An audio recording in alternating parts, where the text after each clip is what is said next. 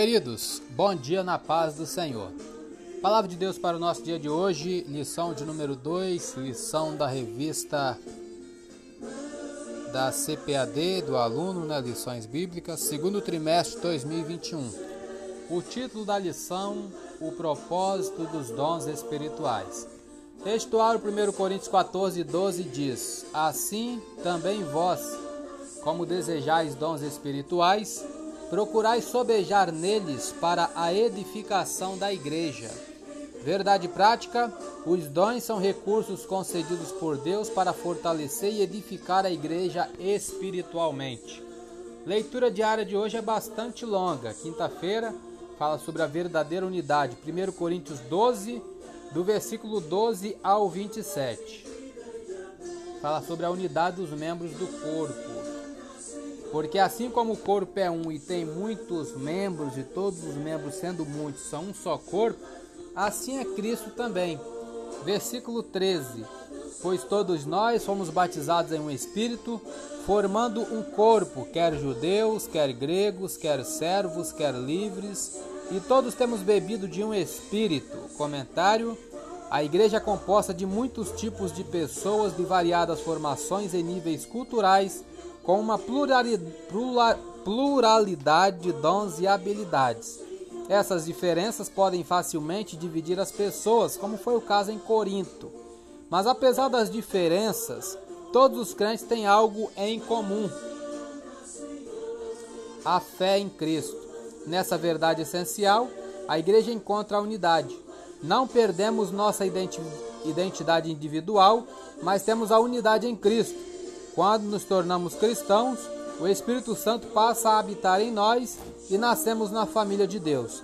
A frase todos nós fomos batizados em um Espírito significa que cada um de nós tem o mesmo Espírito Santo. Como membros da família de Deus, podemos ter dons e interesses diferentes, mas estamos todos unidos pelo Espírito em um corpo espiritual.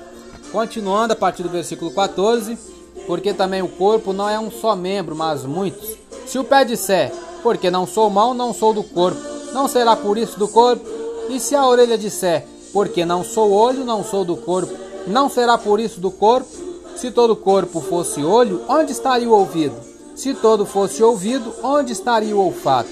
Mas agora, Deus colocou os membros no corpo, cada um deles como quis. E se todos fossem um só membro, onde estaria o corpo? Agora, pois, há muitos membros, mas um corpo. E o olho não pode dizer à mão: Não tenho necessidade de ti, nem ainda a cabeça aos pés, não tem necessidade de vós. Antes, os membros do corpo que parecem ser os mais fracos são necessários, e os que reputamos serem menos honrosos no corpo, a esses honramos muito mais, e aos que em nós são menos decorosos também damos muito mais honra, porque os que em nós são mais honestos não têm necessidade disso, mas Deus assim formou o corpo, dando muito mais honra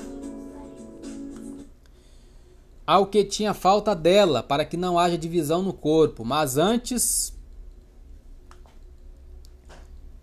tenham os membros igual cuidado uns dos outros, de maneira que, se um membro padece, todos os membros padecem com ele, e se um membro é honrado, todos os membros se regozijam com ele. 27 para terminar. Ora, vós, vós sois o corpo de Cristo, seus membros em particular. Comentário Usando a analogia do corpo, Paulo enfatizou a importância de cada membro da igreja. Se uma parte aparentemente insignificante é retirada, o corpo inteiro se torna menos efetivo. Pensar que seu dom é mais importante do que o de outra pessoa é uma expressão de orgulho espiritual.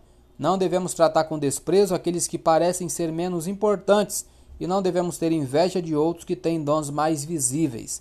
Em vez disso, devemos usar os dons que recebemos e encorajar outras pessoas a usar os seus. Se não fizermos, a igreja será menos efetiva. Ainda temos algum tempo, mais um comentário. Qual é a sua reação quando um companheiro cristão é honrado? Como você reage quando alguém está sofrendo?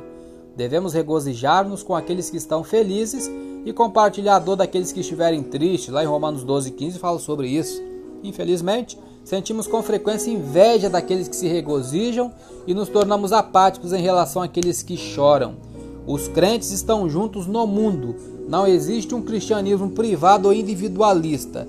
Precisamos envolver-nos na vida de outras pessoas e não apenas apreciar nosso próprio relacionamento com Deus. Lembrando que eu tiro esse comentário bíblico da Bíblia de estudo aplicação pessoal. Eu sou Elias Rodrigues, essa foi mais uma leitura diária de hoje. Compartilhe essa mensagem com seu grupo de amigos e que Deus nos abençoe. Amém.